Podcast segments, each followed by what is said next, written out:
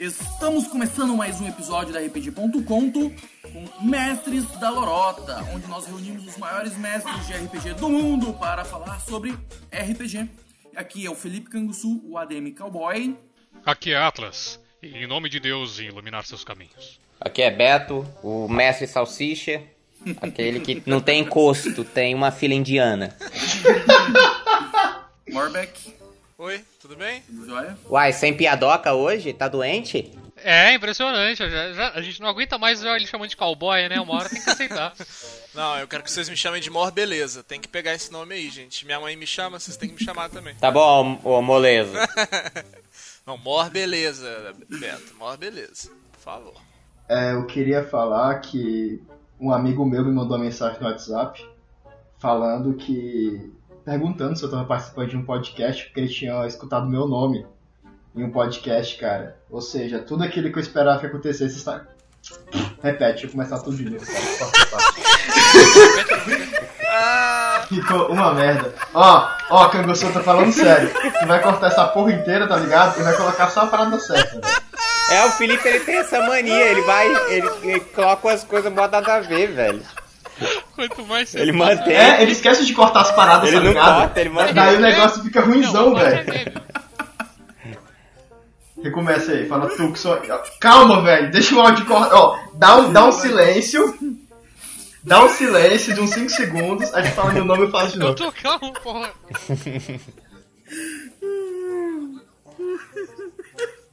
Cara, por que, que é tão bom ver o Tucson se fudendo, né, velho? É só uma questão de karma mesmo e justiça. E aí galera, beleza? Eu só queria falar que um colega meu me mandou mensagem no WhatsApp perguntando se eu estava participando de algum podcast, porque ele escutou meu nome no podcast.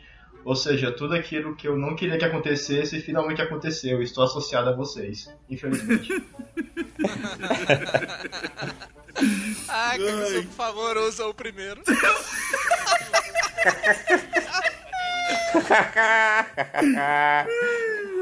Agora é tarde, meu cara, agora é tarde.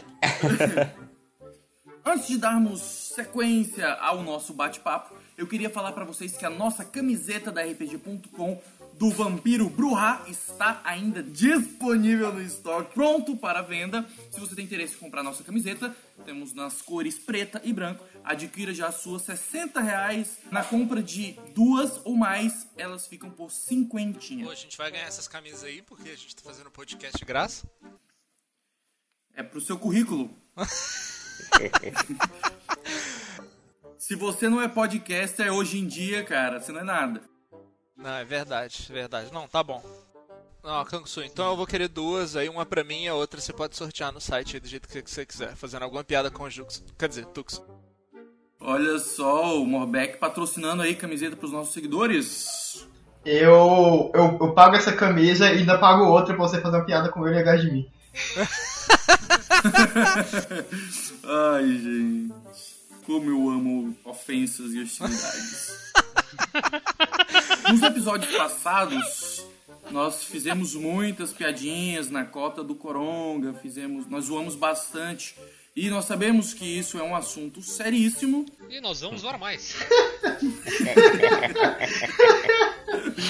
Mas nós temos que reconhecer também as medidas positivas que estão sendo tomadas aí pelo mundo em relação a essa pandemia. Como, por exemplo, em Portugal, eles estão fazendo rodízios nas escolas. Um dia vão os alunos, no outro dia os professores.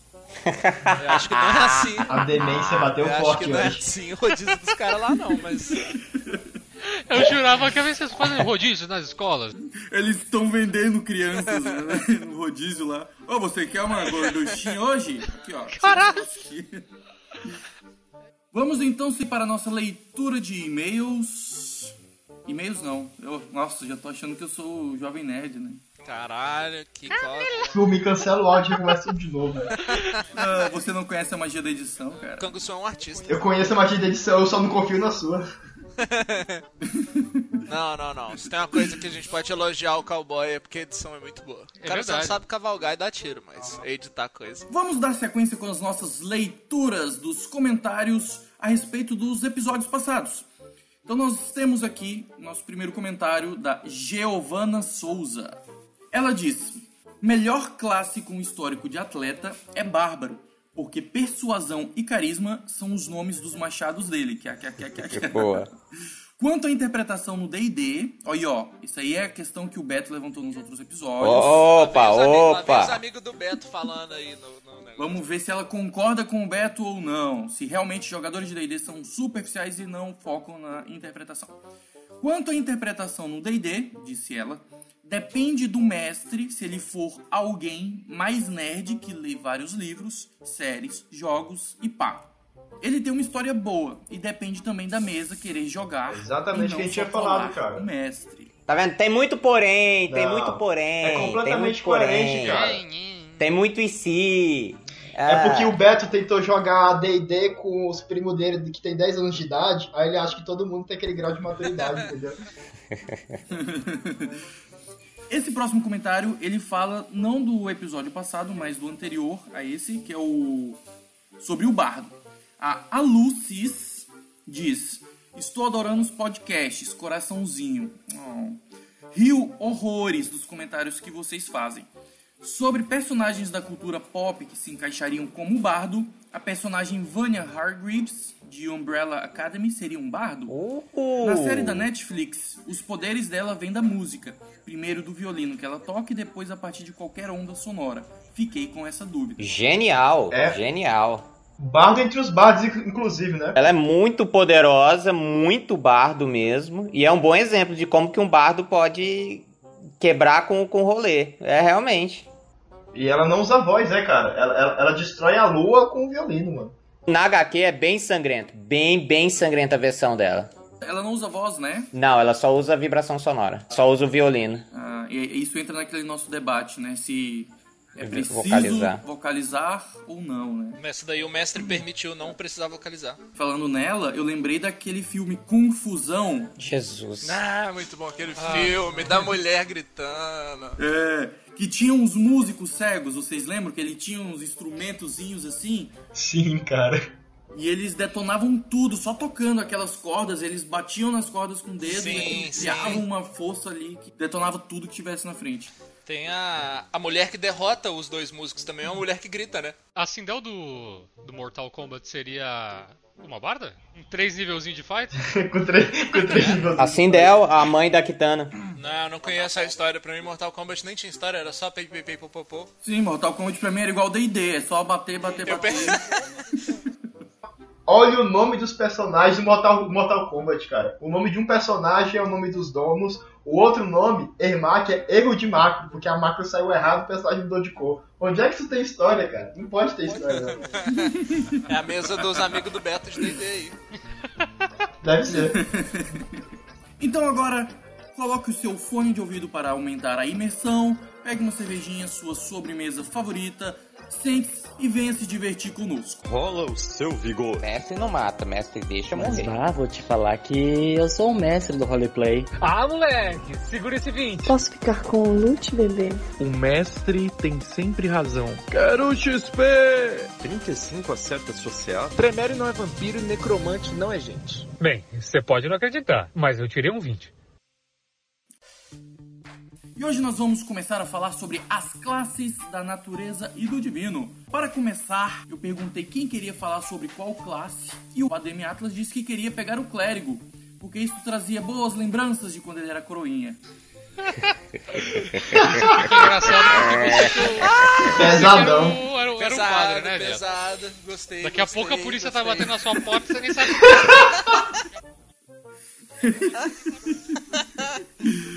Ai, ai. Atlas, você pode nos falar um pouco sobre os clérigos? Depois dessa não, eu passo pro meu amigo Juxon. Boa sorte ali. Não, porque realmente, cara, por que, que alguém escolheria um clérigo? Porque o clérigo é aquele cara que vai ficar ali só fazendo suporte, né? É o cara que nunca vai estar debaixo dos holofotes, é o cara que nunca vai se destacar. Se você falasse isso talvez uns 20, 30 anos atrás, pudesse ser verdade. A questão é que o clérigo, o leque de possibilidades de poderes dele, está muito mais associado com o deus que ele venera. Já que o clérigo, no final das contas, é o intermediário entre o mundo dos mortais e o mundo dos deuses. Então você pode servir desde um deus mais focado na bondade, o típico cavaleiro branco, até um deus focado em zumbis e demônios e ser um servo dele. Ela me soa como aquela classe que todo mundo precisa, mas ninguém quer. Cara, o clérigo sempre é muito bem-vindo, cara, mas ele é substituível, como quase toda classe no D&D. Antigamente ele era praticamente necessário. Tá, mas tem alguma classe que consegue substituir o, o, papel de healer tão bem? Tem. Tem, a gente vai falar sobre ela, não se apresse, não se apresse. Eu acho que só o druida chega perto, o resto não. Eu falei que a gente ia falar, faz suspense. Oh, desculpa, corta isso, corta isso, oh, Kangus, corta. Então, o problema do clérigo é que se no seu grupo uma missão dá tudo certo, o clérigo não tem mérito por causa disso. E se dá tudo errado, a culpa é do clérigo tem essa desvantagem de jogar de suporte e curandeiro. Só que é como o Tucson falou, dá pra você. Ah, ele é tipo o goleiro do time. É, tipo goleiro, porque se as coisas estão erradas, todo mundo vai depender de você. Isso, claro, se você for o clássico clérigo curandeiro, né? Mas você também não precisa seguir aquele estereótipo de clérigo curandeiro. Você pode ser um multiclasse, um clérigo assassino. O Beto fez a comparação com goleiros. Olha aí o caso do goleiro Bruno, por exemplo. Muito bom. Então, e ele tem um amigo máscara... necromante bom em sumir com cadáver, hein? Eu sei que a gente vai falar de exemplos depois, mas eu vou dar esse exemplo agora logo pra gente entender uma coisa diferente de clérigo. O máscara, ele seria um exemplo de talvez de mais um, um, de bruxo, mas talvez um clérigo também. Significa ficar direto no lugar da Loki, né, cara? Exatamente. Então, se você o clérigo depende muito qual divindade você vai escolher dentro do cenário que você joga. Se você estivesse jogando num cenário em que tivesse Loki como divindade, você podia escolher ele e você não seria um clérigo da vida, um clérigo da luz. Você seria um clérigo ah, trapaceiro. Tá, e ele curaria como? Colocando escapamento de carro no brioco dos outros? Nem todo clérigo precisa só curar, entendeu? Você pode ah, ter. Bom ponto isso aí, ó. Bom ponto isso aí. Pra que que serve clérigo se não for pra curar? Quais são as utilidades dele? Isso é uma boa questão pra se levantar. Então, o clérigo ele é um conjurador cheio, né? Quando eu falo conjurador cheio, porque ganha magias até de nível 9. Ele é assim equivalente como... ao mago, né? Da galera dos divinos. Isso, exatamente. Tem uma boa. uma gama extensa de magias, tanto de suporte, de cura, remover maldições, esse tipo de coisa. E algumas agressivas também. O mago tem as escolas de magia. Já o clérigo tem seus domínios de divindade. E para cada domínio você pode criar um clérigo completamente diferente. Por exemplo, um clérigo da luz, ele seria muito mais focado na questão de causar danos inimigos utilizando o efeito da luz, como se fosse um deus Apolo. Já um clérigo da tempestade é praticamente uma encarnação de Thor, entendeu? Você pode fazer coisas completamente diferentes dentro do arquétipo de clérigo. Então, para mim, é uma das classes mais versáteis possíveis, porque você pode fazer, por exemplo, um clérigo do domínio da enganação e funcionar quase como um ladino. Você pode fazer um clérigo do domínio do conhecimento e funcionar quase como um mago. Um clérigo da tempestade e por aí vai. E o clérigo, então, não é aquele cara que é o exemplo de retidão, de honestidade, o cara que é pacífico. Tem clérigo também que desce a porrada. Exatamente. Por exemplo, um clérigo da guerra. Já esse clérigo que você falou, ele é um exemplo de retidão. Esse, o clérigo da vida, por exemplo ele é um clérigo focado em curar os outros e normalmente ele serve a Deus, a Deus bondosos. O legal do clérigo da luz, né, cara, que é quando queima ele é facinho de trocar, né? Jesus. ah, Jesus. Kangusu, encaixa na hora certa, encaixa na hora certa na edição, vai lá. Não tem, cara, não tem hora certa. Tem sim, coloca lá. Tá, então assim, o clérigo pode ser um cara mau caráter também? Pode ser a divindade que você seguir for uma divindade mau caráter. É você que gosta daquela série infantil lá, Sabrina. É, eles são clérigos, entendeu? Eles são clérigos. Então vai depender. São bruxos. Ah, é, ali ah, pra mim eles são bem bruxos mesmo. Eles, têm pacto, pacto tem ah, pacto, é, tá tudo. certo, tá certo. Ah, cala a boca, Mob, você não sabe de nada. Porque eu não assisto essa série aí de infantil juvenil, mas é o seguinte você, Canguço, que mexe com o satanismo, o cara que rege a igreja satanista, Ele é o quê? Qual que é o nome dele? É padre satânico? Deve ter um nome. Esse cara, é um ele é um... sumo sacerdote. Então, esse sumo sacerdote, ele é um clérigo. Tá, então, um, o cara que tem um demônio como patrono, por exemplo, qual que vai ser a diferença entre o bruxo e o clérigo? O acordo. O patrono assinou o contrato, né? O clérigo, ele tá lá de livre e espontânea vontade de estar tá fazendo aquilo. Mas o contrato também não é de livre e espontânea vontade? Mas tem uma questão de venerar, cara. O bruxo, ele faz um acordo de papel assinado do tipo, eu faço isso e você faz isso em troca pra mim. O clérigo, ele tá no princípio da retidão. Ele acredita no Deus dele, ele venera a divindade dele. E em troca, a divindade dele dá poderes para ele. Mas o clérigo venera a divindade dele não por é, querer algo em troca, mas sim por acreditar nos preceitos dela. Ah, tá. Então deixa eu te fazer uma pergunta agora. Tá, temos uma entidade específica, o João. O João é um demônio. Chega duas pessoas uma pessoa fala para ele: João, vamos fazer um contrato aqui, você me dá uns poderes e eu faço algumas coisas por ti. O outro cara fala: João, eu te idolatro, eu acho você pica, eu quero te seguir, você é demais, eu quero te idolatrar. Essa relação dos dois vai definir que um é bruxo e o outro é clérigo? Seria isso? Normalmente, o clérigo se devota a deuses, especificamente deuses, seres dos planos ou superior ou inferior, tá ligado? Mas com uma grande banca, assim. Já o bruxo, ele é uma coisa mais direta, ele não faz negócio com uma corporação internacional. Ele contrata ali um empresário que tá na cidade dele.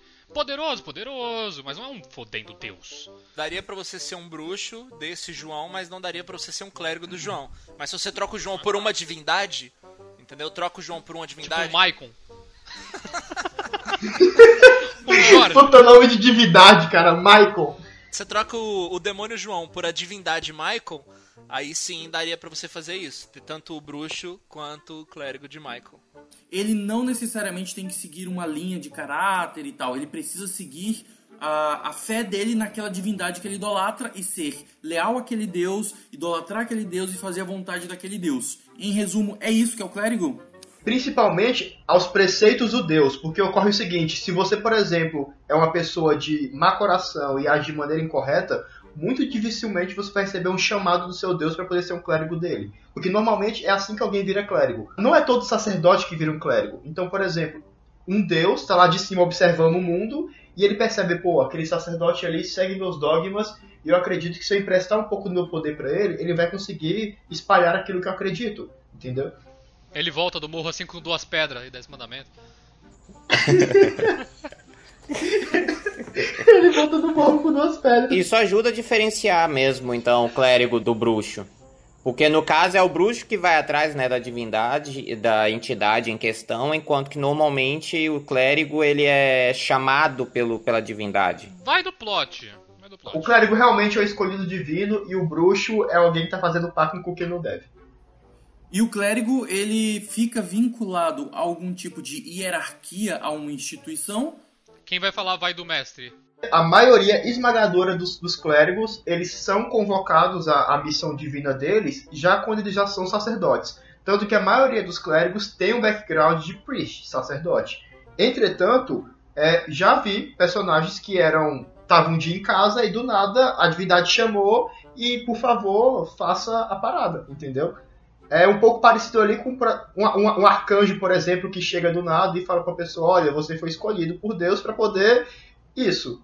Você vai ter que seguir agora. Pode ser um clérigo. É. Agora você vai ter que carregar o filho eu, de Deus. Eu, eu quis dizer isso, eu quis dizer isso, mas sem falar isso.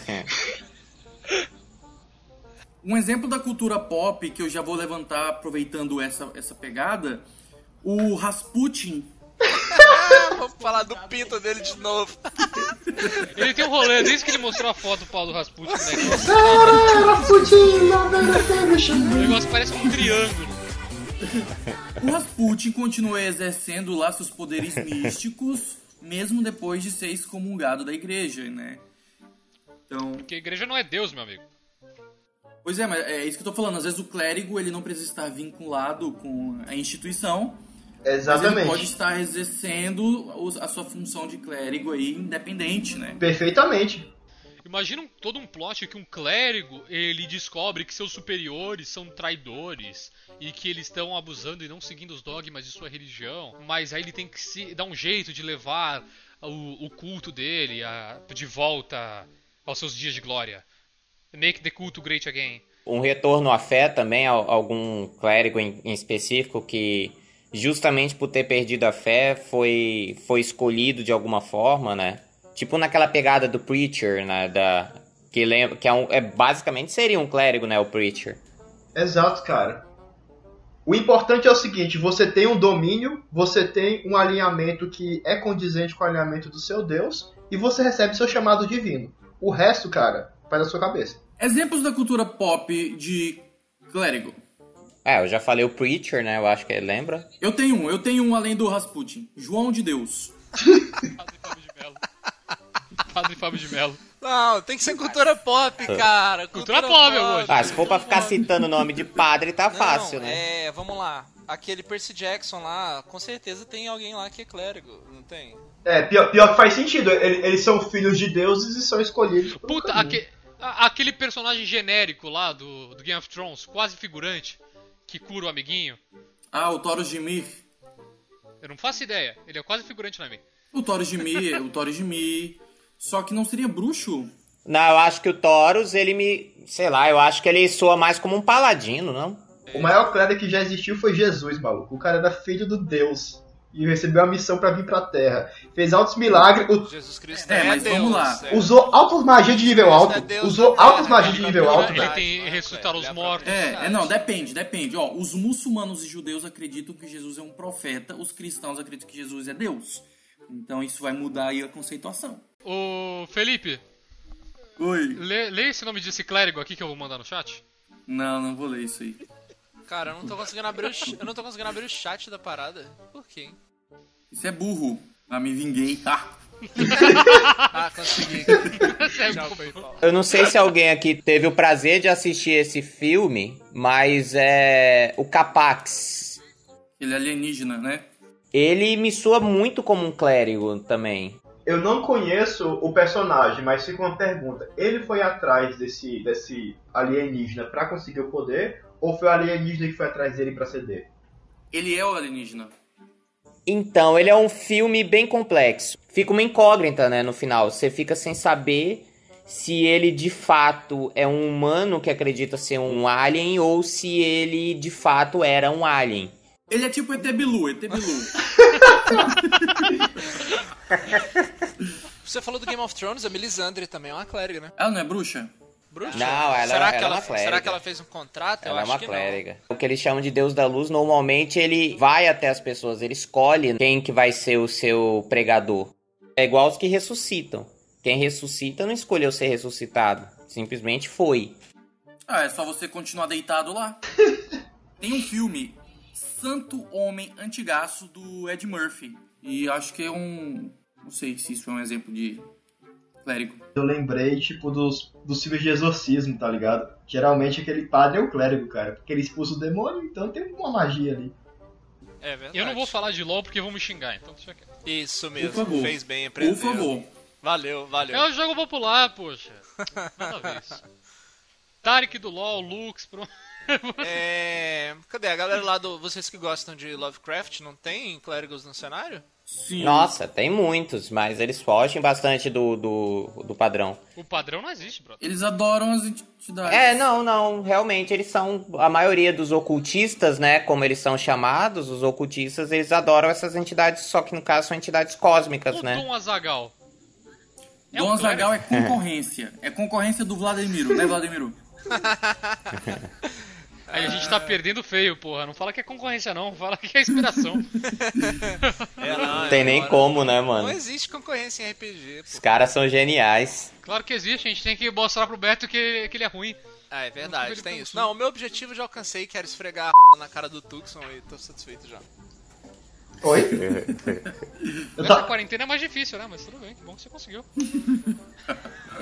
Então vamos lá, um minuto de piada sobre clérigos. Ah, lá Com vem. todo respeito. Essa parte, com todo respeito, é muito difícil.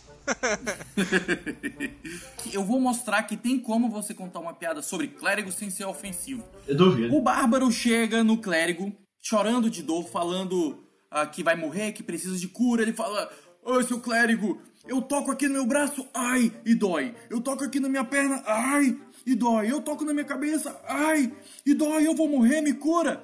E o clérigo olha para ele e diz que, na verdade, meu filho, é o seu dedo que tá quebrado, né? bem adaptado, bem adaptado, bem adaptado. Parabéns. Bem bolado. Ganhou três pontos positivos. Um bardo chegou bêbado pra um padre, né, com um filho nos braços, querendo que ele abençoasse o nome do garoto. Aí o clérigo chegou, se preparou, e aí, qual que é o nome? Aí ele, Mingau. É, mas meu caro, tão bela criança com um nome tão simplório. Ele falou: Ah, não enche o saco, o nome do teu chefe é Papa e ninguém fala nada. Isso, isso, isso me lembrou da história do, do clérigo que era licantropo, o Lycanthrope. Nossa. Beto, Seria piada, um personagem interessante. Foi... Piada bem contextualizada, Beto. Um ponto positivo, Juco. São dois pontos negativos pra essa piada. Por que, que o, o clérigo que seguia Thor sempre fica bravo?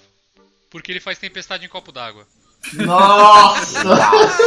muito Ah, essa- bom! Obrigado pelos seus esforçados. foi uma Muito merda. bom, muito Essa eu bom. vou demorar pra marcar a quantidade de pontos aqui, que foi bom. Foi, Foi produtivo. Me- Foi ótimo, menos 3. Ah, muito bom, nota 6. O que acontece quando o, o healer cura alguém errado do grupo? O quê? Ele hello! Nossa Era senhora. Não, pior que não era isso não, cara, mas eu vou deixar pra ser só pro Felipe Campos ficar feliz. É que ele nem hello, né? No... É tipo isso. Ah, cara, eu só penso piada de sua mãe relacionada a RPG, cara. Não Então conta. faz, que dia que a gente vai ter um especial? Mas não tem nada a ver com essas classes. Não precisa. Que dia que eu vou poder mandar um especial da sua mãe, cara? O legal é que sua mãe é tão gorda, mas tão gorda que o clérigo foi usar ressuscitar nela, só ressuscitou a perna. Sua mãe é tão gorda que ela ficou presa na porta dimensional. Calou a bag of holding. Ah, Ah, Sua mãe é tão feia que na hora que ela nasceu, o médico, em vez de bater na bunda, bateu na cara dela. não, mas o que, que isso tem a ver com RPG? É, então, eu tô Sua caçando. mãe- Ah, tinha que ter a ver? Uai, a gente só tá lançando. né? Eu pensei que a gente tava xingando a mãe uns dos outros. Sua mãe é tão fácil que eu tirei um no dado e ainda consegui pegar ela. Aí, esse tipo aí, entendeu? Sua mãe é tão gorda que se- escrever 100 números nela e rolar, ela vira um D100. Muito bom, cara. É legal que a gente pegou o tema dos divinos, da galera da paz, da cura, pra fazer piada de mãe. A tua mãe é tão sem sal, tão sem sal, que se ela fosse um sistema, ela seria D&D. Oh, essa foi pesada. Burn. Essa foi pesada, essa foi pesada.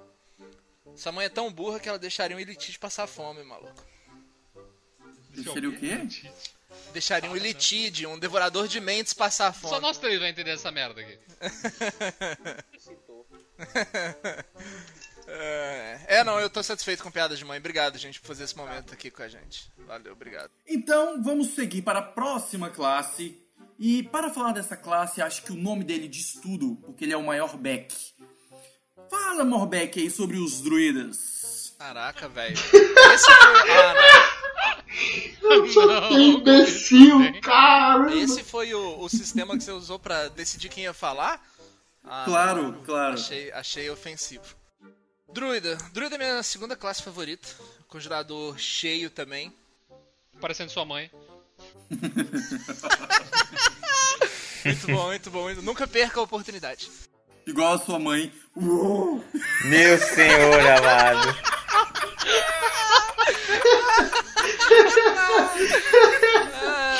Cara, muito bom. Tem que botar no título aí. Classes divinas, natureza e mães. Tá, o druida ele recebe o poder dele, no geral, da natureza. É um tipo de, de magia e energia divina também. Pode ou não seguir uma espécie de divindade específica, vai depender muito do cenário também. Dentro do D&D, ele é poderosíssimo, assim como o clérigo, ele já sabe todas as magias e ele escolhe quais ele vai preparar. Eu acho que druida é aquele que você realmente tem que escolher seguir aquela profissão. Eu acho que ninguém vai escolher por você ser um druida, independente de qual seja o seu background. O druida me soa então mais como uma filosofia, né? É algo bem mais profundo, só que às vezes não te dá muita margem de interpretação. Porque se você tá ligado à natureza, tanto fauna e flora, é meio difícil fazer personagens muito diferentes. Isso é verdade. Até hoje, todo druida foi a mesma coisa nas minhas mesas. Existe uma coisa muito divertida em druida, que é o que o único motivo por todo mundo pegar isso, e quem falar que não é por causa disso tá mentindo, que é conjurar animais e se transformar em animal. Obviamente o druido é um plágio do gangrel. Considerando que o gangrel veio depois do druida, é o contrário. Então o Felipe é um druida que não aprendeu a voltar. Igual a sua mãe? Transformou num jegue. Sim, porque eu sou um jumento, né? Druida, querendo ou não, ele se- não se trata apenas de uma classe, assim. Ele é um conceito muito antigo que foi tentado explorar em videogame, em, em sistema. Puta, falei que é videogame, eles vão usar pro resto da mesa. Você deu o armamento pra eles e depois apontou pro armamento. Tá vendo, Beto? Tá vendo, Beto? Tá vendo? Não tem Os como. próprios jogadores de D&D estão tão reconhecendo aí que é todo videogame. Tá difícil defender. Tudo bem. É, continua o Atlas. Ah, não, era só isso. Tipo, ah, muito...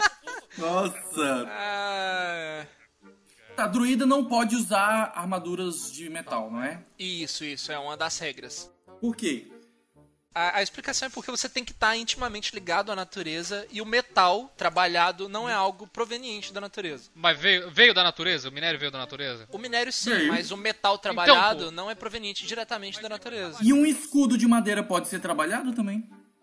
Pode, mas é um material direto da natureza. A madeira é direto da natureza. O aço não é. A madeira, você pegou a madeira e esculpiu. Para você fazer uma armadura, você pegou um minério de ferro e transformou ele em outro material, que é o aço. Entendeu? Então é essa transformação. Ele não vem diretamente, ele é indiretamente da natureza. Então é só o aço que não pode? Por regra, sim, porque é só o que importa, né? Eu penso que a, a cerne disso tudo tem a ver com civilização. E o druida normalmente é um ser anticivilizacional. Uau, neologismo interessante. Ok, então um druida ele nunca vai querer se adaptar a essas tecnologias, então. Ele pode usar, mas se não me engano, ele, ele não casta, né? Se ele usar alguma coisa É, tipo. ele perde a capacidade. Na verdade, de- isso era na 3,5, cara. Na 5 eu acho que não. Tanto que eu penso que essa questão do druida de não querer usar é, coisas metálicas tá muito associado mais a uma escolha. Tá muito mais relacionado a uma postura de código moral dele em si do que aos poderes mágicos dele. Isso na 5E. Na 3,5 não. Na 3,5 usou já era. Ah, então na 5 ele não perde os poderes dele se ele usar metal. Não, na quinta edição, na verdade, é proibido um druida usar armadura. Não sei como isso funciona. Não, é, em proficiências diz que você não. ah, você fala suas proficiências e fala que o druida ele não vai vestir armadura ou escudo feito de metal, ponto. É isso. Um druida não é, vai é- vestir. é esquisito, cara. O que acontece? É, tipo, é a decisão moral do player, tá ligado? Tu É, explode. Na Bum. verdade, você como player vai ter que escolher o porquê você não quer usar, mas aparentemente é obrigatório de um druida. Ah, tá, mas se even- é uma questão de background, né? Mas e se Isso. você eventualmente usar, você vai perder seus poderes? Ah, não sei. Eu É, realmente nem, nem tinha noção disso. Não tinha lido isso na parte da, do personagem de E druida. explicações você pode encontrar diversas. Às vezes a fonte da magia, por ela ser da natureza, ela não entra num ser que está usando algo que normalmente é contra a natureza.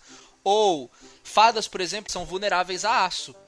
E então às vezes pode ter uma relação desse plano das fadas, esse plano silvestre, com o druida e o fato do aço atrapalhar, atrapalhar essa conexão. Então vai de cada jogador É ou de verdade, cada cara. mestre, de cada cenário, de escolher o porquê o druida não vai usar uma armadura ou um escudo de metal. Você que tá ouvindo esse podcast aí e você sabe a resposta dessa pergunta, se o druida ele perde os poderes ou não se usar armaduras metálicas, deixa aí seu comentário pra gente ler depois, que no E momento... lembrar que a gente é burro. Ô, Uma coisa, Warbeck, por que, que o Rambo é um druida? O Rambo é um What the fuck? É porque ele é o Silvestre Stallone. Nossa! Nossa senhora! Nossa, cara! Silvestre Stallone! Essa ele foi tá boa, essa foi sozinho? boa. Essa foi Hã? boa. E por que ele tá sempre sozinho? Porque ele está alone, Porque ele né? está sempre alone. Porque ele está alone. Ah, Nossa, aí Nossa. cagou na saída. Não, mas vocês estavam falando, o druida parece ser um pouquinho mais engessado mesmo, interpretativamente falando, pelo menos na criação de estereótipos. Mas acho que tem leque sim pra poder criar história. Um personagem inspirado no Mogli. Ou então um personagem que tem tanto ódio de si mesmo, ele entra no druidismo e tenta ao máximo abdicar da sua forma humana, que ele considera algo torpe, sujo. Eu acho possível criar uma certa dramaticidade, não só simplesmente vou virar coruja, macaco e escambau. Dramaticidade dá. O ponto é que todo fica muito preso a isso, tá ligado? Um clérigo, ao mesmo tempo que ele pode ser um clérigo da luz, que vai fazer o bem, ele pode correr pro contrário e ser um clérigo da enganação. O objetivo dele é ludibriar as pessoas. É tipo vender uma semente de feijão que vai curar o coronavírus, né? Cara, mas tem, tem druidas do mal também. Zugtimoy é um maior exemplo. É, Apesar de ser uma entidade, né? Eu vejo ela como uma druida. Ela tentou dominar o mundo através de esporos, que fazem parte da natureza. Ela, tem transfor- ela tentou transformar todo ser vivo num fungo. É um druida do mal. Pensamento de colmeia também deve criar druidas antagônicos interessantes também. Criar um druida meio abelha, velho. Ele tem todo um lance de colmeia, tá ligado? Aquele vilão lá do Ben 10, alguém sabe o que eu tô dizendo? Ou, Ah, não, Ben 10. Ou eu cresci com o Ben 10 tenho 20 anos. Eu tava assistindo o Ben 10 quando eu tinha 10 anos. Me deixa em paz. Por exemplo, a lógica da alcateia e o druida se apaixonar por isso e tentar fazer com que a parte a- haja como uma alcateia. Ou a própria lógica das colmeias também, né? Existe uma criatura chamada de Tautei também, que possui uma espécie de mente de colmeia, do qual a matriarca também quer dominar o mundo, transformando tudo em Tautei. Aqui uma ideia boa pra druidas malignos, cara, é, por exemplo, o druida do pântano, né? Tem muitas magias dele que são orientadas à questão de apodrecer a natureza, contagiar, entendeu? É uma questão, tipo assim, pra ele a natureza não é a floresta bonitinha, cara. Pra ele a floresta são árvores secas, mortas num pântano cheio de lodo. O que não deixa de fazer parte da natureza, né? A decomposição faz parte. A Exatamente. maldade, isso. O pântano é uma das coisas mais cheias de vida e a gente faz questão de botar como coisa evil, né, velho? Ainda existe o famoso combo do salto do macaco forma de baleia? Pode existir, é legal pra caralho. Existe, existe. E- a, a transformação Nunca pensei ela nisso, tem obrigado. cer- a transformação ela tem certas restrições. A maioria dos druidas eles não conseguem se transformar em animais muito grandes até níveis muito altos, certo? O... Não, não precisa. Se transformar no Felipe já dá um estrago fudido. O inimigo pode de medo ver a cara Como dele. diria os anões, alto lá. Ah, não. ofensivo. Nossa. A gente ficou ali, ah, o Gandalf é bruxo, o Gandalf é mago e tal e tal. O Radagast, ele ainda tem outra coisa a acrescentar aí. Porque o cara é aquele Druidão. Druidão. druida maluco. Eu, eu, eu diria que ele é o pai dos druidas, não? É, bem provável. Claramente né? o melhor druida, cara, não há ele é o pai dos disso. druidas. Eu, eu acho que ele é o primeiro druida, assim, da, do universo fantástico, pelo menos, né? Eu também acho, cara. Cara, tem outros principalmente da, nor da cultura nórdica e grega, mas não vê o Não, não. A, a, a, a ideia de druida mesmo, cara, eu acho que vem da cultura celta, né? Mas em questão de mitologia fantástica, eu acho que o Radagast é o primeiro mesmo. Primeiro Halfling ladino foi o, foi o Hobbit mesmo, né? É, Tolkien é, é incrível, não tem como. O Tolkien, ele é tipo o Mr. Catra, ele é o pai de todos, né? É, Por aí. não tem como. Menos de vampiro, porque o Tolkien não ia escrever uma porcaria dessa. Uh! Opa, pera lá que eu vou te contradizer nesse momento, porque no Silmarillion tem lobisomem e tem vampiro, seu arrombado. Beren e Lúthien, eles lutam contra lobisomens e vampiros. Beren e Lúthien. O filho dele que botou esses contos aí só pra acalmar os fãs de, de Edward Cullen da época. o É, da época, né? 1929. Aham. Da época, pô. Colou não, fi, colou não. Vocês são idosos. Vampiro, lobisomem faz parte do imaginário popular há mais tempo do que nossos tataravós. Tem nem pra onde correr, não. Verdade. Na época o povo que gostava de vampiro pelo menos não era otário, eu acho. E as... Cara, não vem falar depois de... Olha, olha, o- olha o Draco. Ele já tá chorando. Chorou, chorou. Olha o ganhamos, Draco, os É, consegui, cara. consegui, consegui. Elfo o antigamente Yes. era, era. Elfos surgiram em fábulas, em histórias pra criança. Vampiro, lobisomem, é tudo em torno de. de, de história de terror, de interpretações de coisas reais. É, é, é outro patamar. Não que um desmereça o outro, mas as origens são bem distintas. O vampiro Bem fica distintas. ali naquela, naquele grande dilema para ele se libertar dessa maldição da vida eterna, da vida noturna, que nunca mais pode ver o sol, que nunca mais pode sentir o amor, e tem todo aquele dilema. E o elfo, cara, o elfo ele recebe uma meia, ele é solto da maldição dele. Ó, ele puxou um Harry Potter aí porque o elfo do Harry Potter é um Goblin. Ah, Parece esse beleza. O vampiro se preocupando sobre con- conceitos de mortalidade, das, das mazelas que isso pode trazer, enquanto isso o Legolas preocupado com as pontas duplas. Isso é inveja, porque elfo tem mais carisma que vampiro. É, não, não, eu só queria, eu só queria, eu só queria trazer vocês pra essa conversa tiltados mesmo. Eu completamente consegui. Vocês estão há 10 minutos falando Conseguiu. de vampiro e lobisomem. Choro é livre, porra! Você vê que é, é sensível, né? Jogador de vampiro é sensível. É muito sensível, é muito sensível, é muito sensível, não consegue. Cara, Completamente Moisés, não consegue. Não tenho O que- culpa que se que vocês são O que você simplórios. espera de alguém que brilha na luz, cara? O druida ele pode se transformar em, em seres místicos também? É. O druida do Círculo da Lua, que é um druida bem específico em transformações, ele consegue se transformar em elementais. É o mais longe que você chega. Mas não consegue virar, sei lá, uma quimera, uma Não, mantícora. não, sem monstruosidades. Ah, então não pode ir na sua mãe. Nossa senhor. Kangusu tá completamente Jesus. focado. Muito bom, Kangusu. Gostei, gostei. Muito bom. Eu não gosto de druida, cara, porque druida não pode afogar o ganso.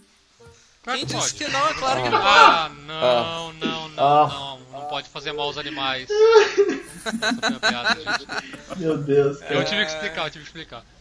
O ladino da, do meu grupo, ele comprou um barco voador, né, cara? Todo movido a carvão e etc. Só que o druida não gostou muito, ele virou pro ladino e começou a questionar. Poxa, cara, esse barco voador aí, e as florestas, e as geleiras? Daí o ladino virou pra ele e falou, cara, olha o tamanho desse barco. Nele a gente consegue ir pra onde você quiser. Ai, ai. Ah, um exemplo, um exemplo aqui perfeito também de druida. A Luísa Mel. Meu Deus, você gosta dessa menina, hein? Muito bom, cara. Claro, cara. Ela fala em nome da- dos, dos indefesos animais, pobres animaizinhos. A gente tá conversando contigo e nem por isso a gente é druida. Nossa. Pesado, igual a mãe do Kangusu. Beleza, e aí? Próximo agora? E por que o druida nunca cai de lugares altos? Por quê? É porque ele cria raízes. É,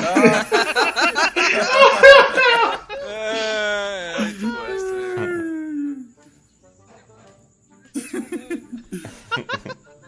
Vamos falar daquela classe que ela de fato é a classe que cura. Que é a classe que envolve os templários, porque nós sabemos que o templo cura tudo. Vamos falar do paladino. Ah, por mim, a gente pulava paladino, achar uma classe tosca. Ah, por favor, você é um herege. Você é um herege. Você não está pronto para escutar a palavra de Deus. A superioridade. Paladina é única. O paladino é a única classe dessas aí que me parece interessante. Caçar, não. Não, não é possível que Paladino vai ganhar hoje, cara, no voto. É Ah, claro Cara, que eu, vai. eu adoro Paladino também provavelmente vai ganhar. Pois é, o Juxon também é combeiro, esse desgraçado, só pensa em combo de Que Paladino. combo! O negócio é criar um paladino. Que combo, cara. Paladino é maravilhoso, velho. Paladino é pra combeiro. Bem, o legal do paladino é que diferente do guerreiro, ele não se limita a apenas ser um combatente marcial fantástico que ele é. Ele tem ainda Deus do seu lado, ele tem uma justiça, um ponto a seguir e um código de honra. Algo que jogadores de vampiro nunca entenderiam. Bored. Tem toda uma questão de dignidade, né, cara? Pra ser paladino, jogador de vampiro não tem dignidade. Bored. Assim como o guerreiro ele consegue usar todas as armas e armaduras. Só que diferente do guerreiro, ele também consegue lançar suas magias divinas, assim como o clérigo. É, ele basicamente ele casta com carisma, ou seja, ele tem que ser carismático e forte. Então ele é obviamente o Terry Crews.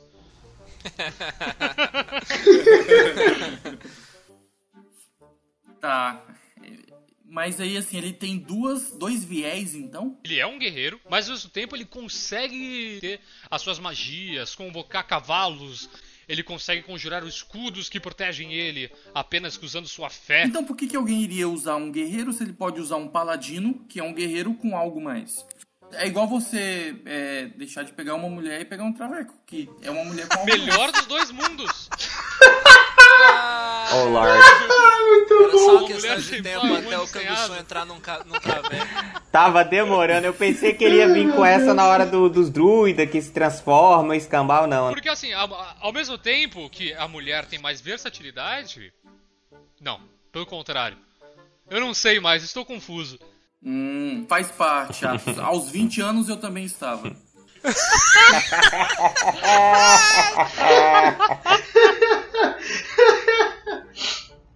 Paladino, ele é uma classe que acaba sendo restrita porque os seus poderes estão associados ao código de honra que você escolheu no seu juramento. Quando você desobedece os seus dogmas, você é punido com a perca de seus poderes. Por isso que o Mabek tá falando que é uma classe engessada, porque uma vez que você pega um juramento, cara, tu tem que seguir com aquilo até o extremo. Mas isso é uma coisa legal, cara. Isso facilita pro mestre que se tiver um jogador escolher um paladino e o cara for babaca, é só ele colocar na trama o tempo todo coisas que vão contra o código do cara. Entendeu? E aí? Não é um, um gesso que te proíbe de fazer algo, e sim um- uma ideia pra narração. Imagina um, um paladino que ele teme aos prazeres da noite, aos prazeres carnais, às mulheres. E ele tem essa necessidade, mas ele sabe que seu dever é mais forte. Ele sabe que tem que estar ali justo, invicto, com um saco enorme carregado. Meu Deus. E cara, eu adoro Paladinos da Justiça, da Devoção, porque você tem que brincar com esse lance. Você não pode ser tão solto. Você tem alguma- algumas amarras que te fazem te dar alguns pretextos pra. Pra. pra narração. Apesar dele não ter exatamente esse lance, mas eu gosto de colocar às vezes. De ter que. ter que ser enrijecido. Nossa, no- cara. Ele passou da classe que eu mais gostava desse grupo pra classe mais entediante. Então calma aí. Paladino vamos- Eu também eu tô cara. desde o começo Paladino é entediado, muito- mano. Paladino é chato. Mas cara. isso me admira muito, cara, pelo seguinte motivo: o Paladino é justamente a classe perfeita para jogador de vampiro, um jogador engessado, que não consegue seguir outra coisa, que não consegue expandir a visão. Meu Deus Ele tem um céu, código mas- e segue aquilo. Ah, ele tem um bom ponto. Cara, engessado. Presta atenção, eu vou mandar o print pra vocês agora. Olha só o meu grupo de vampiros, o que, que eles, eles falaram hoje. Um falou o seguinte: Fiquei o dia reflexivo por causa da sessão, muito boa. O outro comentou: Eu acho que todo mundo ficou assim, tenso. Que sessão, uma das melhores da minha vida. Chupa aí pra vocês. Duvido que vocês recebam essas mensagens.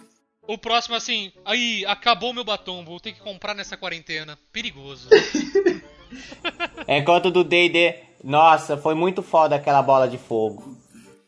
No D&D é assim, ó. Quem tirou meu controle da tomada?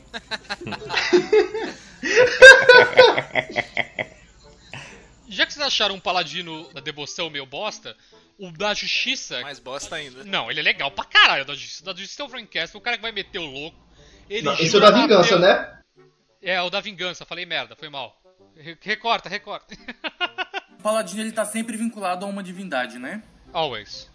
Sim. Esse da justiça aí, ou quer dizer, da vingança. Da vingança, esse foi esse mal. da vingança, ele é movido por uma vingança específica de algum acontecimento? O Paladino da Vingança, ele é movido ao combo, A cara. vingança. Ao combo. Ai, nem. Ah, caramba. Ele é legal, nem vem, ele é mó maneiro. É porque ele tem um monte de magia extremamente poderosa, cara. O bicho tem teleporte, velocidade, e aí todo mundo só pega ele pra combar. É um paladino de baitola Ele é combador. muito focado no combate um a um, tá ligado? Ele vai pegar aquele inimigo que ele jura é, e vai descer o cacete uma vez só. O do, da devoção, ele ajuda tanto os aliados como a luz dele ofusca os inimigos. É um negócio bem, bem, bem, tipo, é, paladino de cultura pop, assim. Que você vai olhar como o senhor bonzinho. O outro, que é o juramento dos anciões, ninguém liga, ninguém nunca pegou essa porcaria, não vou falar dele. Eu acho excelente, cara. Tá maluco? É um dos melhores paladinos. É o único paladino que pra mim presta é o, é o dos anciões, é o único aceitável. É o Os dos anciões? Ah, é o que ele faz. Aham. Manda aí, duvido.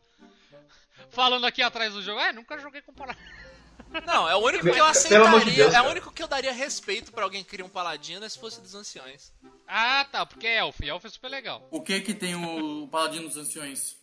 Você imagina que o paladino é a parte. É a contrapartida marcial do clérigo, correto? Nossa, já, já fiquei cansado já. É, eu tô assim. O, paladi o, o guardião, ele é o paladino dos druidas. É aquele paladino que defende algum tipo de, de dogma da natureza, entendeu? Uhum. É isso. Tu explicou? É chato igual todos os paladinos, só que tem essa parte da natureza. O seu guardião, o seu patrono, a sua divindade, ela é voltada à natureza e ao bem-estar, nananã, esse tipo de coisa. É chato igual todos, mas pra mim é o mais aceitávelzinho. Um paladino muito louco, que é tipo um- quase um senhor da guerra em nome de Deus, que é o paladino da conquista, cara. Que ele vai Nossa, amedrontando os inimigos conforme ele vai, toca o terror na porra, a um ponto de quebrar completamente o psicológico do seu inimigo. Só por ele existir. A presença dele é implacável. Eu gosto muito, tô jogando com um dele na mesa do Morb, inclusive, cara, e os dogmas são maravilhosos, cara. Os dogmas do Paladino da Conquista, pra quem quer fazer um personagem realmente conquistador, um negócio meio Darth Vader, é perfeito. Ele é tipo um templário, um cruzado? O mais puxado pro cruzado, eu acho que seria. O da devoção mesmo. Da, da vingança. É. Ou da devoção. Da vingança? A igreja católica oscilou nesses dois. né? Porque assim, tanta gente que ia lá pra fazer o, o bem, vamos dizer assim, também tinha gente que tava lá pra dar porrada e ir pro céu. Olha um dos dogmas aqui do Paladino da Conquista, cara. Não é suficiente apenas derrotar o inimigo. Sua vitória deve ser tão esmagadora que a vontade de lutar seus inimigos será quebrada para sempre. Uma espada pode terminar uma vida, mas o medo pode terminar um império. É, referências do Paladino na cultura pop. Reinhardt, do Overwatch. Do Reinhardt é um bom exemplo mesmo. Reinhardt é um ótimo exemplo, nem tinha lembrado. dele. Olha, eu, eu vejo, por exemplo, o Darth Vader como Paladino da Conquista. Eu vejo o Frank Castle como Paladino da Vingança. Capitão América, Judge Dredd. O Paladino tem uma habilidade também da hora pra caramba, que é o principal ataque do Paladino, funciona igual pra bola de fogo pro mago, que é o Divine Smite. Que é o principal motivo de todo mundo pegar o Paladino. Divine Smite! Você adiciona dano pra caramba ao seu ataque, que só vai escalando com o passar dos níveis. E você desce todo esse poder divino como se fosse um, um grande trovão de Deus em, em ataque disparado ao inimigo. É, Eu sempre imaginei o Smite como uma aura que cobria a espada, cara. Que poderia ser radiante se um deus fosse bom, ou necrótica se um deus fosse ruim. Ah, sei lá, eu imagino quase como se fosse um- uma explosão invocada de Deus. Como é que é esse smite aí? O que, que ele causa? Dano. Dano. Radiante, dano Não, pra mas caralho. co- como que ele é utilizado? Quando você quer. Você ati- É basicamente isso mesmo. Você ativa a habilidade, você vai gastar um ponto de magia seu, que você pode trocar pra usar. Você pode tanto conjurar magia quanto usar o Divine Smite. Quando você acertar seu próximo ataque, você pode adicionar o- um número específico de dados. Inicialmente vai ser 2d8 e para cada nível, para cada espaço de magia que você gastar, você vai adicionando mais um d8 para cada espaço. Ou seja, se você castar isso lá pro nível lá pro nível 6 e usar seus 4 pontos 1, o de- os seus 4 espaços de magia de nível 1, você já causa um, um dano significante. Nossa, cara, eu não vou perguntar mais nada sobre o Paladino. Cara. Vou, Por isso que vou eu queria defender uma coisa boa do eu queria Paladino. É o seguinte. Paladino é uma bosta. Yes!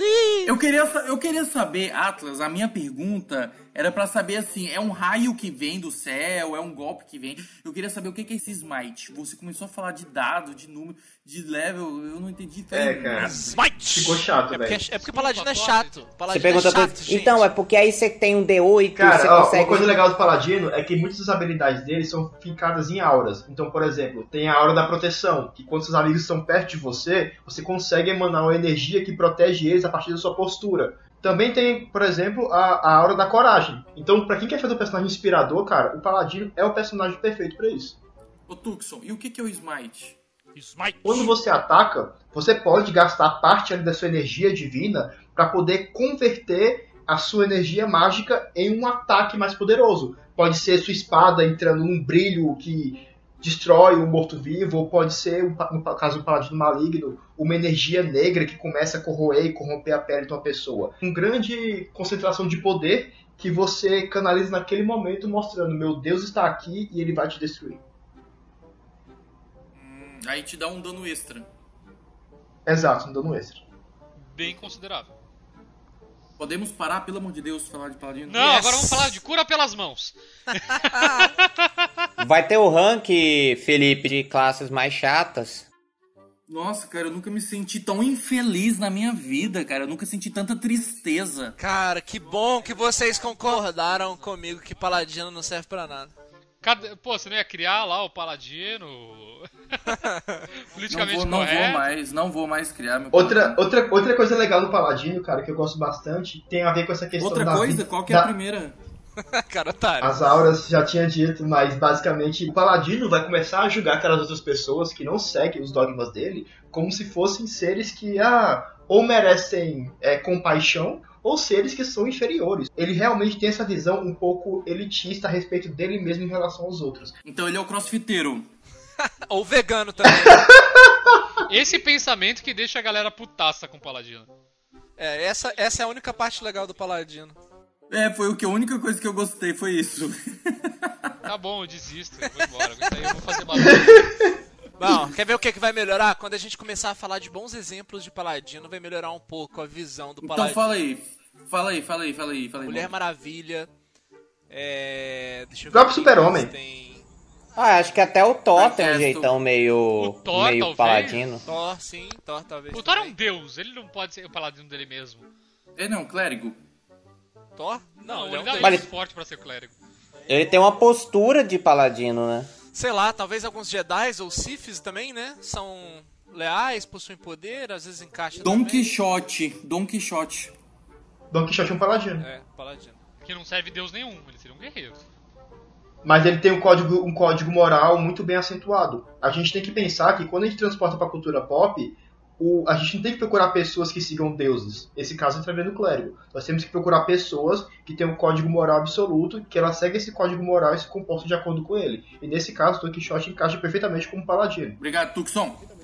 Super-homem, então.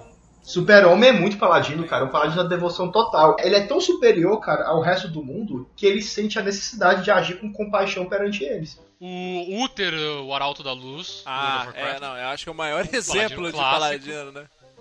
É o paladino, né? O paladino. O Arthur das, das crônicas arturianas de Bernard Cornwell, né? Rei Arthur. Ah, Também. sim. Me parece Deus, muito. Deus O código moral do rei Arthur, cara, é muito específico, tanto dele quanto do pai dele, o Uther. É, o Uther não era um bebaço que engravidava as mulheres? Depende de que está usando, né? Tipo, qual a referência. Alexandre o Grande, ele é mais. Ele estaria mais pra guerreiro ou pra O paladino? paladino da conquista, cara. Conquistador. Depende, ele tem um código moral? Ele tinha toda a ideia da filosofia estoica, entendeu? Ele é, inclusive, um dos disseminadores da filosofia estoica. Ele era um cara extremamente culto, cara. Não encaixa em guerreiro de maneira alguma. Ele é muito mais um paladino. Napoleão também, então. Por que, que o Guerreiro da Luz só transa em grandes altitudes? Por quê? Porque é um pau andino.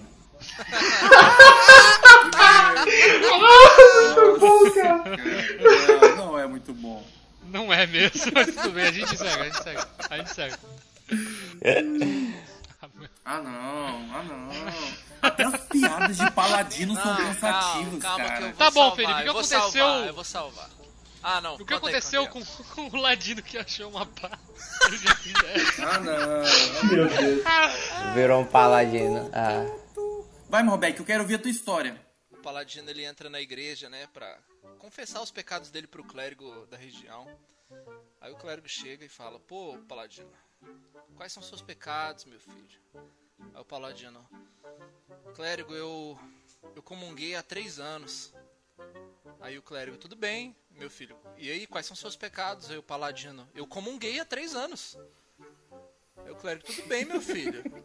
Eu sei que você comungou há três anos, mas isso não é pecado. Conta seus Ah! pecados verdadeiros. Ele, clérigo, eu tô te falando, eu tô comendo um gay, tem três anos.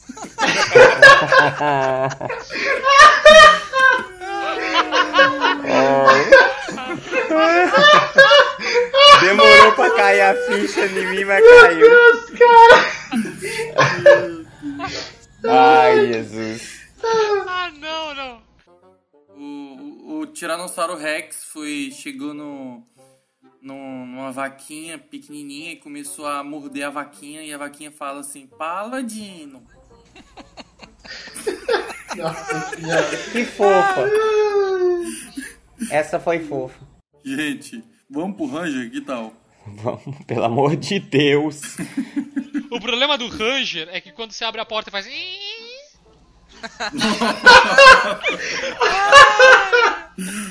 Cara, você não fala mal de Ranger porque Ranger, ele é a classe mais poderosa de todas. Porque ele é um Power Ranger. Fica aí, seus arrombados. Eu gravei a risada de todos vocês. Ele tem a gente também. Ai, ai. O Ranger é o paladino do druida. Acabou. É isso, acabou. Bem, foi um bom episódio, pessoal. É tipo isso.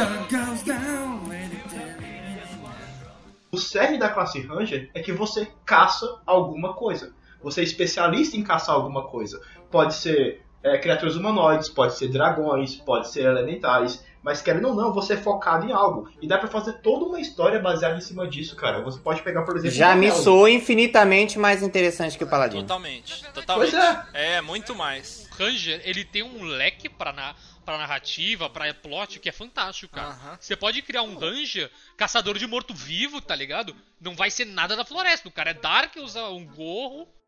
Além desse aspecto dele ser, dele ser um caçador, tá ligado? Ele ainda tem esse bônus de ter uma, uma ligação com a natureza pra poder utilizar suas magias. Só que as melhores magias de Ranger, cara, são magias únicas dele. Então, por exemplo, tem uma magia de Ranger chamada Marca do Caçador, cara. Você foca tanto na sua presa que você tem um senso de consciência de onde é que ela tá. Você consegue rastrear ela, você consegue, tipo, dar mais dano nela. Você foca na sua presa, cara. Isso é muito interessante. Outro ponto, por exemplo, tem uma magia dele chamada, acho que golpe de Zephyr, alguma coisa do tipo, que você tem aquele aspecto meio Legolas de correr mais entre seus inimigos, sem que ele consiga te atacar. Sabe aquela ideia do o arqueiro passando entre o exército de pessoas com o arco se desviando para poder atravessar para outro lado e atacar alguém? Isso é uma coisa que o Ranger pode fazer, ele gera esse efeito cinematográfico. Tipo o que o Ladino faz. É que o Ranger, por mais que ele seja uma classe muito legal, tirando a parte da caça, ele é muito genérico. Ele é um, um bocado de tudo. Tanto que eu um acho que pouco de o- a magia parada de legal druida. do Ranger é você focar em ser um, um senhor caçador e vai, cara. Você tem o seu pet, você pode ter um bichinho. Existe um arquétipo todo envoltado em você ter um companheiro animal, né? Uhum, que é legal, cara. Muito divertido. Tem um amigo meu Muito divertido. que ele resolveu gastar gastou o dinheiro inicial dele inteiro em cinco machifes. Ou seja, ele começou sem nenhum equipamento, mas tinha uma manada. Não dava pra Matilha. parar ele das Manada. regras, cara. Uma matilha, uma matilha. Matilha, tá bom. Já viu o tamanho do matife, cara? Eu considero aquilo um lobo. Tá tudo bem. Você pode criar um conceito de Van Helsing dentro de um Ranger, por exemplo.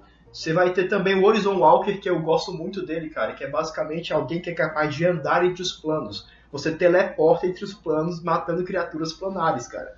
Isso é, é muito, muito legal, velho. O Ranger faz isso? Sim. Faz. Sim, É interessante tem que o Atlas, Ranger que ele, ele isso. tava o tempo todo tentando vender que o Randy é um personagem chato e até agora tá me soando o mais interessante de hoje. Então, o Não, Ranger é ele é o- fraco, na verdade. Isso É, irrita esse é o muito. ponto. É Tá muito vendo? Tá vendo? Exatamente. Aí o, o Atlas é só foco de cumbeiro, vocês cara. é poderzinho, é Não, dado. gente, O foco de Não. você é Ranger, dado. Beto, já fiz tanto Ranger. Ih, já fiz Tô Ranger. te mostrando aqui que eu amo Ranger. Não, já fiz Ranger demais, que é muito divertido. Só que quando você tá jogando e você olha pro seu lado, tem outros quatro jogadores e todos os quatro conseguiriam passar de qualquer coisa sem você, isso é um pouco triste, entendeu? Você sente muito. Você se sente um Inútil. pouco deslocado. Nerfado. Nerf... É, a palavra científica é nerfado. Tanto que existem patches pra ajeitar o Ranger, pra deixar ele jogável. Na verdade, bom, o tá primeiro patch que a Wizards lançou foi o do Ranger. né? Foi. É, eles lançaram o livro do jogador e já lançaram um patch já, falando, ó, tem aqui um Ranger revisado, se vocês quiserem usar. Então fica em cargo do mestre poder usar esse Ranger, que por sinal transforma o Ranger numa É bom. máquina ótimo. Ele fica muito forte. Exatamente, cara. Fica com muito mais propósito, fica muito bom. Ô Tucson, Oi. Numa conceituação resumida e prática, o que, que é o Ranger? O Ranger, na minha concepção, é um cara que tem um vínculo com a natureza, similar ao do druida, Mas ao contrário do druida que quer que tem aquela visão de proteger os animais, proteger a floresta, o, o Ranger é um sobrevi sobrevivencialista. É o cara que basicamente sobrevive na selva, ou sobrevive no Ártico. Então ele caça os animais, ou ele utiliza os animais como companheiros para caçar os outros, entendeu? Esse é o aspecto do Ranger relacionado ao druida. Relacionado ao guerreiro, é essa habilidade que ele tem com as armas. Então, o Ranger, você pode encontrar Ranger com arma de duas mãos, você pode encontrar Ranger com um arco, você pode encontrar Ranger com duas espadas. Ele então, é uma ele classe seria marcial. tipo aquele, aquele cara que a gente vê no- nos filmes americanos, que é aquele militar que mora numa cabana afastado que tem uma porrada de armas. Exato, cara. Então ele consegue falar com o animal pra pegar alguma informação, ele consegue rastrear pegadas na, na mata pra poder saber se os inimigos passaram muito tempo ou não. Ele consegue se esconder bem na selva e ficar lá de tocar esperando alguém passar pra bater. Infelizmente a mecânica inicial dele não foi tão boa, mas do ponto de vista de interpretação, cara, o Ranger é uma classe muito completa. É fantástico. Vocês acham o Ranger uma classe nerfada? De acordo com o primeiro livro do jogador, sim. Se você desconsiderar a errata que fizeram, é realmente uma classe que fica mais fraca do que as outras. Mesmo no 5.0? Sim, mesmo do 5.0. É. Nas nossas mesas, as que nós jogamos, a regra da casa é usar o revisado. Todo o patrulheiro que nós fazemos, a gente usa o revisado da Wizards. Porque deixa ele bem mais competitivo com os outros. Uma coisa legal do Ranger que você falou, ele não necessariamente precisa caçar uma criatura fantástica ou bestial. Ele pode caçar humanos. Ele pode ser especializado em ser É, um humanoides, né? de um Que é bem mais humanoide, anão, anão, qualquer um desses bichos. É, cara, ele, po- ele pode ser o típico caçador de Goblin, cara, entendeu? Goblin Slayer. Ele caça alguma coisa que dê dinheiro. Isso, isso me lembra muito a referência da cultura pop de um personagem que é o Joe Goldberg, daquela série Você, You, que é o Stalker. Tem, tem um arquétipo de. Tem um arquétipo de Ranger É, chamado ele Gloomstalker. seria o caçador de pepecas, então. Esse arquétipo é chamado de Gloomstalker, que é basicamente alguém que é especializado em caçar no subterrâneo. Então ele tem toda essa questão de saber utilizar a, a escuridão a favor dele. Ele sabe que criaturas que vivem subterrâneo enxergam no escuro. Então ele consegue distanciar para poder pegar, para conseguir enxergar ela sem ela ver ele. Ele é mais rápido. Ele tem uma tenacidade mental maior porque ver escuridão te deixa meio louco. Por aí vai. Parece que você tá falando do caçador de pepeca ainda, cara. Esse negócio de caçar no subterrâneo, nas cavernas, visão no Cara, onde é que escuro. você caça pepeca? Atlas? Ah, eu tenho Eu que também tô- boates muito Meu hein, Deus, cara. Polícia Federal, por favor, investigue a casa do Atlas. Se o Ranger, ele é um cara que sai em busca de ambientes selvagens, novos animais, sai pra caçá-los e usa até outros animais para a luta, então ele é o Ash Ketchum. Nossa. Cara, essa foi, a, essa foi a melhor. Essa foi a melhor relação de personagem de cultura pop que teve. É isso aí, galera. Ó, você que ouviu o nosso podcast, vai lá, gente, eu vou criar um post no Instagram, no Facebook, só pra você deixar suas observações, seus comentários, se você concorda, se você discorda, o que, que a gente deixou de falar. E agora, pra finalizar o nosso episódio, vamos lá pra votação. Chegamos no último episódio sobre as classes de D&D 5e. Todos os episódios nós escolhemos naquele grupo qual classe que ganhou. No primeiro foi o Bardo, no segundo foi o... Foi quem mesmo? Ah, foi alguma porcaria que Ué, vocês escolheram. Foi o Ladino, cara, Sei que lá, você que desempatou com o voto de. Minerva. Na O covardia, porque claramente o emoji é mais legal. É impressão minha ou sempre a última classe vai ganhar? Eu acho que hoje vai ser também. É sempre que eu escolher, né? É sempre que É, eu ser- Já entendemos que vai ser o Ranger, tá tudo bem. assim. Tá, então vamos lá. Beto, quem que você vota? Definitivamente Ranger. Ranger. Tucson. Cara, eu vou. Eu sou suspeito pra falar, cara. Eu gosto muito de jogar de Paladino. Já joguei com todos os juramentos do Paladino. Ele não é tão chato quando, quando parecia do podcast. Isso é culpa do Atlas, que não sabe falar. Ah, Yes, consegui. E Ai, por que isso, cara, não, eu, é, é eu, que o Felipe não me favoreceu na edição. e por isso eu vou manter meu voto em Paladino, cara, porque Paladino é muito bom. E Morbeck. Druida, melhor classe que dava pra falar aqui. Cara, como o druida é divertido. Invocar animal, se transformar em animal, usar magia. Ah, é completamente divertido. Tá bom, vamos lá. Temos um voto então para o Druida. Temos um voto então para. Ah, já até esqueci, cara. Tô tanto sono. Druida, Paladino. Ranger, o Paladino. Ranger. Agora faltou o Atlas voltar. Eu, eu vou ter uma chance de conseguir desempatar ali junto com o Tucson, vou colocar no Paladino pra incomodar certas pessoas, principalmente. Já está desempatado, o Paladino está na frente, né? O meu voto pode ou empatar as coisas ou dar vantagem para o Paladino. E como eu já estou cansado dessa merda toda, eu voto no Paladino para não ter discussão. Isso, finalmente. Eu. Só, só pela felicidade da destruição do Morb. Canguçu, sem brincadeira, você tirou a oportunidade da gente fazer todos eles ficarem tristes. Porque, por exemplo, na primeira, o, o Atlas e o Morbeck ficaram tristes porque o, o Mago perdeu. Na segunda, cara, se o Monte tivesse ganhado, eles também ficariam tristes porque a classe que eles escolheram perderam, cara. Daí agora, na terceira vez, com o Morbeck ficando puto, todo mundo fica puto. Eu fiquei mesmo. puto nos três, cara. Eu perdi os três. No primeiro eu votei no Mago, no segundo eu votei no Guerreiro, no terceiro eu votei no Druida. Eu perdi as três. Você ficou decepcionado, Morbeck? Fiquei. Então eu vou dormir um pouco mais feliz hoje. Então valeu todo o podcast. I was gonna go to class before I got high. Come on, y'all. Check it out. Uh, I could have cheated and I could have passed, but I got high.